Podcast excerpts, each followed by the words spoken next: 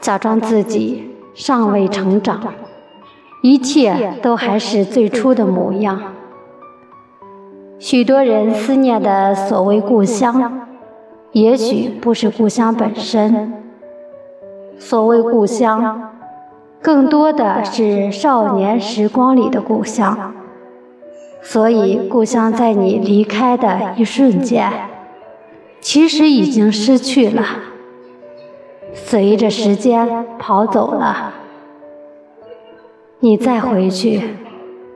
也只是尽量找当年的余韵，找那些还没有变化的地方，假装时间并没有走，我们并没有长大，一切还如少年时一样。